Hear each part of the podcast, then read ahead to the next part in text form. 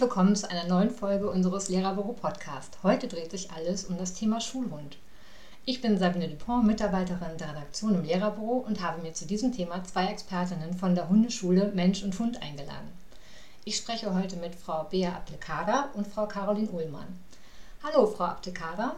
Hallo Frau Ullmann, ich freue mich, dass Sie heute Zeit haben, um über das Thema Schulhunde zu sprechen. Stellen Sie sich und Ihren Schulhund doch am besten einmal selbst vor. Ich würde das Wort jetzt einmal an Frau Ullmann übergeben. Ja, erzählen Sie doch mal kurz von sich. Mein Name ist Caroline Ullmann und ich bin Grundschullehrerin, derzeit in Elternzeit. Mein Hund ist ein ausgebildeter Schulhund, den habe ich jahrelang schon, ich glaube, es waren insgesamt vier Jahre mit in die Schule genommen. Ähm, er heißt Einstein, beziehungsweise heißt er eben in der Schule Einstein, zu Hause heißt er Baloo und der genießt jetzt gerade auch die Elternzeit.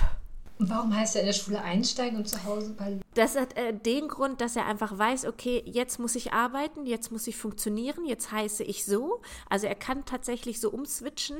Und der Vorteil ist natürlich auch, weil ich eben in der Grundschule arbeite und die Kinder ja sehr gerne den Namen sehr häufig rufen, er sich dann auch nicht jedes Mal komplett angesprochen fühlt, sondern auch wirklich eher auf meine Stimme hört und dann nicht bei jedem Einstein, Einstein aufschreckt. Ah, okay. Das ist natürlich ein, ein super Trick wahrscheinlich schon mal, den man, den man ja, vorher ja, die man schon mal lernen genau. kann. Okay, aber Frau Abdelkader, stellen Sie sich doch auch einmal kurz vor. Ja, mein Name ist Bea Abdelkader und ich ähm, bin schon länger bei der Schulhundausbildung auch dabei, habe selbst gerade eine zehnte Klasse, bin an einer EGS tätig mit älteren Schülern. Da sieht die, die Ausbildung für den Schulhund auch ein bisschen anders aus.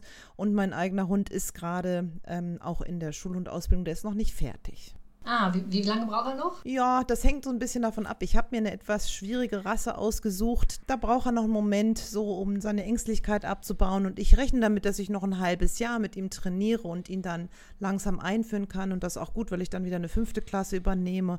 Und dann passt das ganz gut. Weil die fünfte Klasse, ist es gut, damit zu starten dann? Oder, ähm, oder warum? Ja, man hat dann noch ein bisschen mehr Klassenlehrerunterricht als in den höheren Kursen und dann habe ich da so ein bisschen besseren Zugriff und bin auch mehr in meinem eigenen Klassenraum. Das ist ja anders als in der Grundschule, wo man dann meistens einen festen zugewiesenen Raum hat. Ich wechsle dann sehr oft die Kursräume und das muss der Hund auch erstmal dann mitmachen. Ja, mich würde natürlich erstmal interessieren, wie Sie darauf gekommen sind, überhaupt ähm, das Thema Schulhund, ne, selbst die Ausbildung zu machen, ja, und das an Ihrer Schule anzusprechen und umzusetzen. Ja, also bei mir war das eigentlich so, dass ich schon immer einen Hund haben wollte und ich dann auch wusste, okay, ich werde jetzt Grundschullehrer und dann dachte ich, wieso denn nicht eigentlich beides vereinen? Das kann ja sehr schön sein. Und dann hatte ich das Glück, dass eben die Ausbildung hier auch bei mir vor Ort ist und dann dachte ich, ach, probiere ich das doch mal. Habe dann eben ähm, mich für eine Rasse entschieden, wo ich gedacht habe, das könnte vielleicht auch ganz gut funktionieren, so für die Grundschule. Und dann habe ich die Ausbildung gemacht und war dann auch sehr zufrieden, weil ich gedacht habe, das passt einfach perfekt. Also ich habe jetzt eine kleinere Rasse und das ist eigentlich so ganz schön für die Grundschule, weil ich dann denke, die haben dann nicht schon gleich die Angst, wenn sie so einen Riesenhund sehen und ähm, ja, das hat sich dann dadurch ergeben und jetzt bin ich ganz zufrieden damit. Ja, sehr schön. Und kleinere Rasse, was ist das für eine? Es ist ein Bolonka Svetna, das sagt meistens den meisten nicht so genau. Das ist so bunte Schoßhündchen, heißt es übersetzt und der hart nicht. Das ist natürlich auch der super Vorteil, weil man dann den Eltern nicht noch gegenübertreten muss.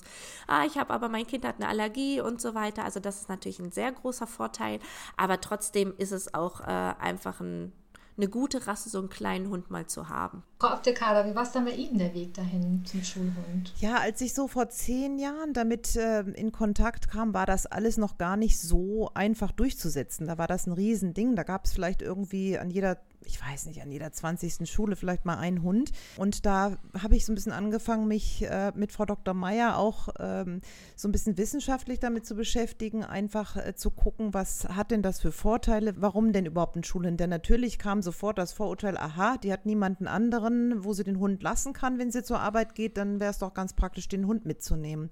Ähm, und um da so ein bisschen auch entgegenzugehen, haben wir dann uns so ein bisschen ja, zusammengesetzt und zusammengetragen, was da, ja, was da für Vorteile sein könnten, ähm, um auch den Lehrern ein bisschen was mit an die Hand zu geben in der Argumentation. Und so ist das dann so langsam entstanden und ich war erstmal selbst ein bisschen zurückhaltend, weil ich auch noch zwischendurch im Ausland war, mir jetzt sofort einen eigenen Hund anzuschaffen, aber habe mich da ja so ein bisschen von der theoretischen Seite ran getastet.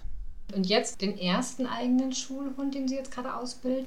Ja, genau. Also der erste, der wirklich äh, mir zu Hause gehört und nicht nur jetzt irgendwie von anderen Leuten mit ausgebildet. Genau.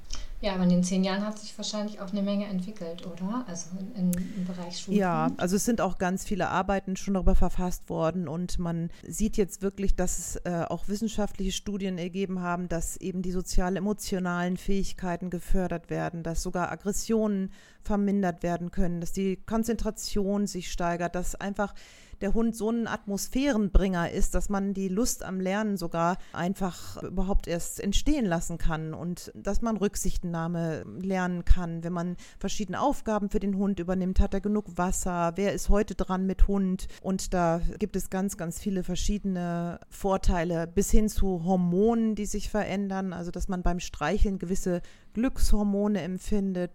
Das habe ich ähm, auch mal gelesen. Acht Minuten streicheln am Tag soll das Wohlgefühl fördern. Ja, man könnte natürlich auch ein Kaninchen streicheln. Ne?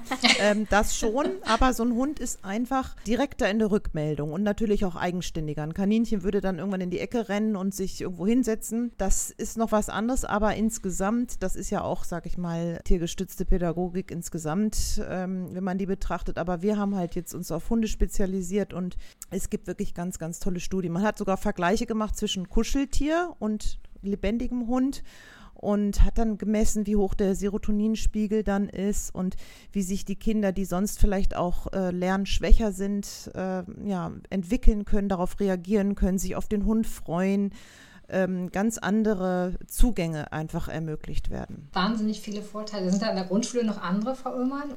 eigentlich tatsächlich die gleichen. Also das ist ja das Schöne, dass dieser Hund einfach auch so offen gegenüber den Kindern ist. Er hat keine Vorurteile. Er freut sich einfach, dass andere Leute da sind und ihn streicheln oder einfach nur dass er auch ein Lächeln denen auf den Lippen zaubern kann. Also die Vorteile sind, würde ich sagen, eigentlich in allen Schulen, Formen gleich. Da fragt man sich eigentlich, warum nicht alle Schulen einen Schulhund haben fast. Also, genau. Gut, es gibt bestimmt auch Aspekte, die dagegen sprechen oder noch äh, Vorurteile vielleicht abgebaut werden müssen. Man muss diesen Hund ja im Vorfeld ausbilden. Also Sie sind ja gerade in der Ausbildung, Frau Abdelkader. Vielleicht können Sie mal kurz sagen, wie lange diese Ausbildung dauert, wie wird der Hund ausgebildet, worauf wird da geachtet? Ganz, ganz grundsätzlich ist, dass man erstmal zwei Interessen miteinander verbinden muss. Und zwar, dass man auf der einen Seite den Hund schützt und auf der anderen Seite aber natürlich seine großen Ziele, den Hund einzusetzen, ähm, miteinander verbinden kann. Und darauf legen wir in der Ausbildung eben auch viel Wert. Wir haben mit Frau Dr. Meyer auch äh, eine Tierärztin dabei, die eben ja auch auf verhaltensauffällige Hunde spezialisiert ist und die deswegen auch einen sehr sensiblen äh, Umgang damit schulen kann, dass man eben Stressanzeichen auch ganz, ganz früh erkennt. Und da sollte man eben bei der Ausbildung darauf Rücksicht nehmen. Ich kenne das ja auch. Man hat den Kindern versprochen, ihr dürft euch auch noch verabschieden und jeder darf noch einmal ein Leckerli geben. Und dann nach dem fünften merkt man eigentlich schon, also der Hund hat eigentlich genug. Das, der zieht sich zurück, ist zwar noch freundlich. Und wenn man dann weitermacht, dann kann man sich eben auch für immer verderben oder den Hund wirklich traumatisieren. Darum muss man dann auch wissen, wann Stopp ist bei seinem eigenen Hund und das Selbstbewusstsein haben, ihn rauszuziehen. Natürlich muss man darauf geachtet haben, dass man vorher auch Rückzugsmöglichkeiten geschaffen hat, dass man da einfach so diesen Balanceakt hinkriegt, äh, beide Seiten mit drin zu haben. Und das ist eben das, was in der Ausbildung auch allen mit an die Hand gegeben wird. Wir machen, wir haben viele Möglichkeiten. Wir, wir bringen dem Hund Tricks bei und halten auch so die Einsatzmöglichkeit offen. Der eine ist eher so der Actionmacher, der möchte am Glücksrad drehen und mit den Kindern toben. Und der andere ist eher so der der so ein bisschen beruhigend wirken kann, sich zu Kindern setzt, die traurig sind. Das ist alles wirklich passiert. Und das sind eben ja ganz unterschiedliche Dinge, wo man eben aber auch seinen eigenen Hund kennenlernen muss, nochmal von der anderen Seite, nicht nur, dass er Sitz, Platz, Fuß macht und dann trotzdem auch ja, andere Möglichkeiten kennenlernt, wie ich den einsetzen kann, sodass beide hinterher im Grunde da auch lange Spaß dran haben.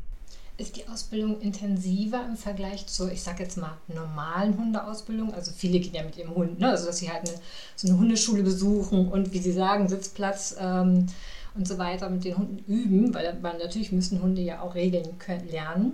Mhm. Ist das jetzt intensiver, also in, in, der, in der Anforderung? Es ist anders. Also zum Beispiel haben wir auch ein paar Übungen dabei, wo über den Hund drüber gestiegen wird. Das ist in der Hundeschule oft nicht unbedingt so notwendig. Da macht man zwar auch, dass der irgendwo an der Stelle bleibt, je nach Ausbildung, aber dass man auch äh, zum Beispiel, wenn jemand etwas äh, von hinten ein bisschen gröber streicheln würde oder von hinten anfassen würde. Sowas kann passieren. Wir haben natürlich auch ganz viele Regeln. Das wird Frau Ullmann auch bestätigen, wie man eben auch mit dem Hund umgeht. Da hat man ja immer noch die Verantwortung, aber man hat eben auch nicht immer alle Kinder und Situationen so weit unter Kontrolle, gerade bei den ähm, die so grenzüberschreitend sind ähm, und dass man da den Hund einfach darauf vorbereitet, dass der nicht von so einem Erlebnis so schockiert ist, dass er einfach so ein bisschen gechillter ist, sage ich mal. Und das hat man in der Hundeschule so in der Form nicht. Auch äh, allein der Geräuschpegel, den muss so ein Hund ja auch erstmal schlucken. Das sind schon Sachen, wo wir, und, und wie gesagt, dieses Ausdrucksverhalten, sobald der Hund gähnt oder so Übersprungshandlungen zeigt, äh, er ist ja nicht erst genervt, wenn er äh, oder, oder hat nicht erst Angst, wenn er den Schwanz einklemmt und sich in die Ecke verkriecht, sondern man sieht das oft schon an ganz kleinen Sachen vorher und darauf trainieren wir so ein bisschen. Frau, Frau Irmann, Sie nicken schon. Bei Ihnen ist es auch so in der Ausbildung gewesen. Genau, also das ist das ganz Wichtige oder das A und O, dass man halt seinen Hund wirklich richtig einschätzen kann und auch lesen lernt. Und das ist, lernt man eben in der Ausbildung. Deshalb ist eigentlich eine Ausbildung unabdingbar, weil das so wichtig ist, dass man eben den Hund nicht überfordert. Man nimmt ihn mit in die Schule, aber man will ja auch trotzdem noch, dass es sein Hund ist und dass es dem auch immer noch weiterhin gut geht. Und deshalb muss man wirklich auch darauf achten, die kleinsten Anzeichen wahrzunehmen. Und das lernt man eben in der Ausbildung. Und dafür ist das ist ganz, ganz wichtig. Wie lange hat die bei Ihnen gedauert? Die Ausbildung, ich glaube, insgesamt war, ist man dann schon mit einem Jahr so dabei, bis man dann wirklich die letzte Prüfung hat vom ersten Seminar bis zur, über die Hausarbeit und so weiter. Also das ist schon ein längerer Weg, aber er lohnt sich. Okay, es gibt auch Prüfungen dann am Ende. Oder? Definitiv, mhm. genau, genau. Und muss man danach noch weitere ähm, Trainings absolvieren? Man muss nicht, aber es ist natürlich definitiv schöner, wenn man sich weiterhin fortbildet, wenn man weiter auch noch als Mensch-Hund-Team zusammenarbeitet. Ich habe zum Beispiel dann mit noch jemand anderen oder mit einer Gruppe zusammen eigentlich so einen Arbeitskreis zum Beispiel gegründet, den Arbeitskreis Schule und Wunsdorf. Und da treffen wir uns regelmäßig, um uns eben weiter fortzubilden, um uns einfach auch nur auszutauschen, um uns über Materialien auszutauschen, weil das so wichtig ist, dass man immer noch am Ball bleibt und einfach auch bei anderen hört, wie läuft das bei dir? Was machst du, wenn äh, die Eltern sagen, oh nein, das geht so nicht? Wie bist du damit umgegangen? Ne? Also das ist so ganz, ganz wichtig, sich da einfach auszutauschen. Da entstehen da wahrscheinlich auch an ihrer Hundeschule Kontakte, dass man dann ja die schon aufbauen kann und letztendlich ähm, die anderen genauso in der Schulhundeausbildung und möchten ja auch den Kontakt und sich weiter austauschen darüber hinaus. Definitiv, genau. Kann ich mit jedem Hund in Ihre Hundeschule kommen? Also in die Hundeschule schon. Ja. Aber wenn man jetzt zur Schulhundausbildung geht, dann sollte natürlich schon, also eigentlich grundsätzlich eigneten sich alle Hunde bzw. alle Rassen als Schulhund, die kein aggressives Verhalten zeigen und die einen gewissen Grundgehorsam haben. Natürlich gehen andere Leute auch in die Hundeschule, weil sie zum Beispiel mit der Aggressivität ihres Hundes vielleicht Probleme haben denen wird natürlich nicht empfohlen, dann gleich eine Schul- und Ausbildung zu machen.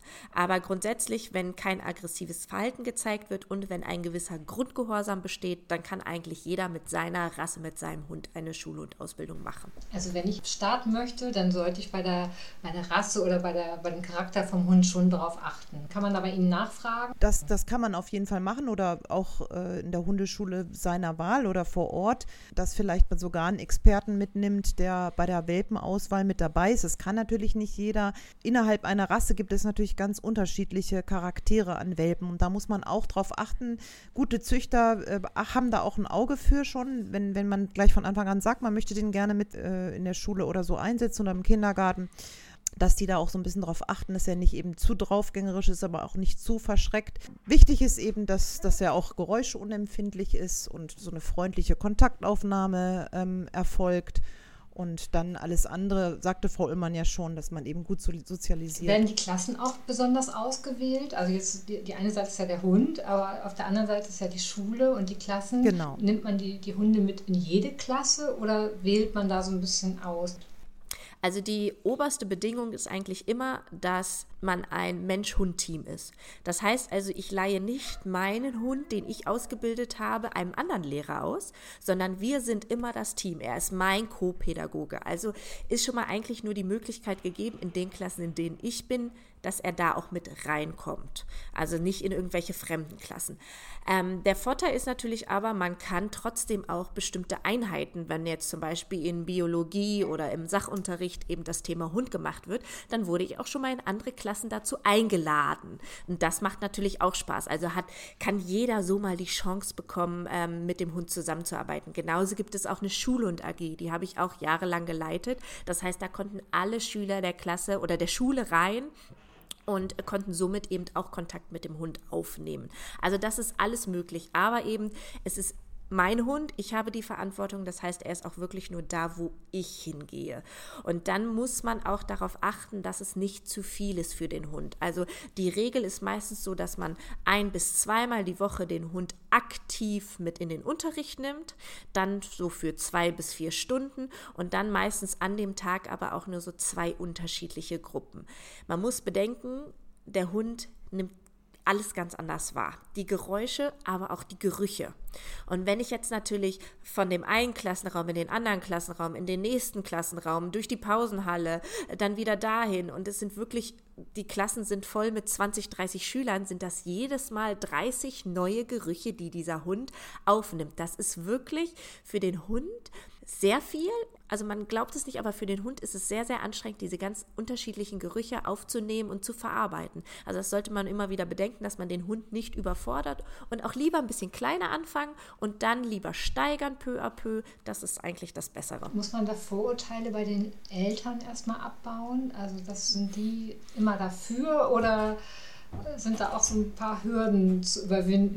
Also es sind definitiv auch Hürden zu überwinden. Ich hatte toi toi toi das Glück, dass an meiner Schule und auch an meiner Klasse alles super war. Die Eltern waren begeistert, die Schulleitung war begeistert.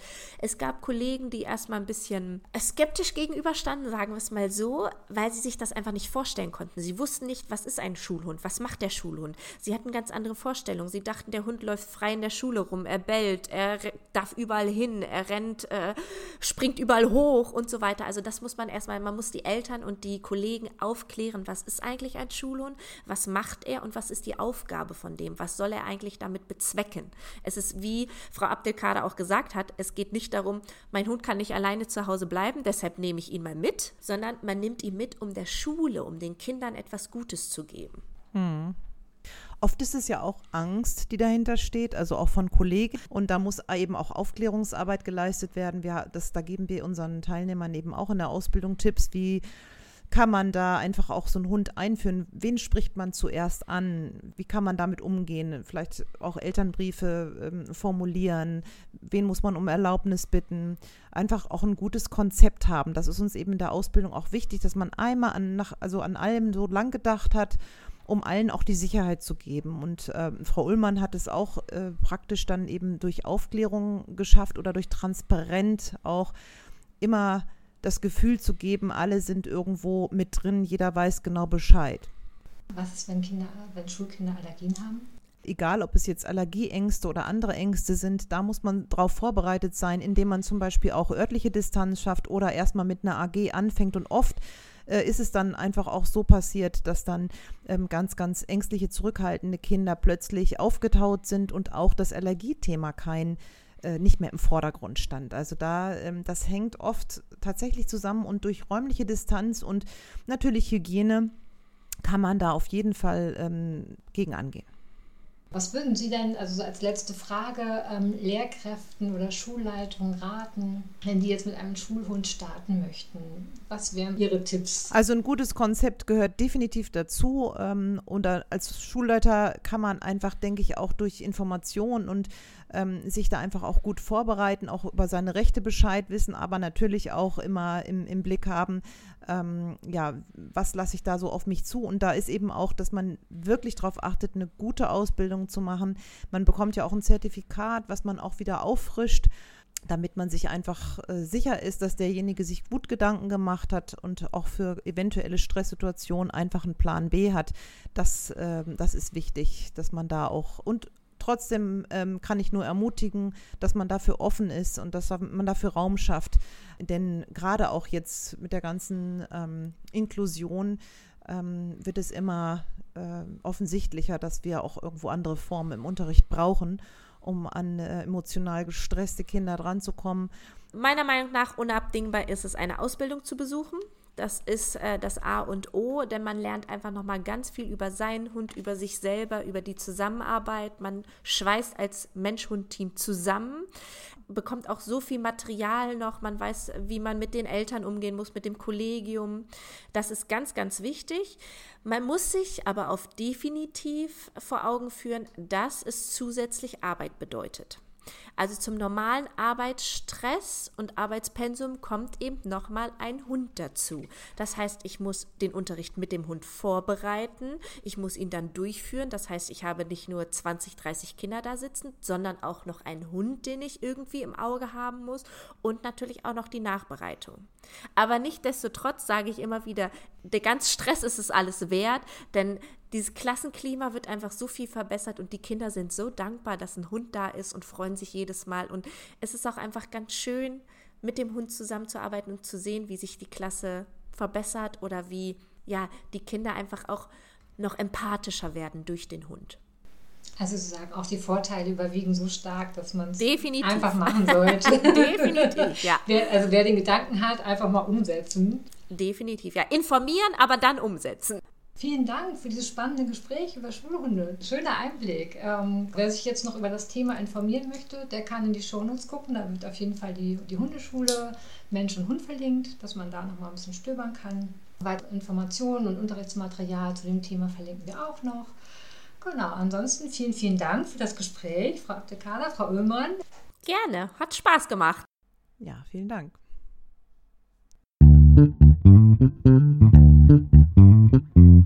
Thank you.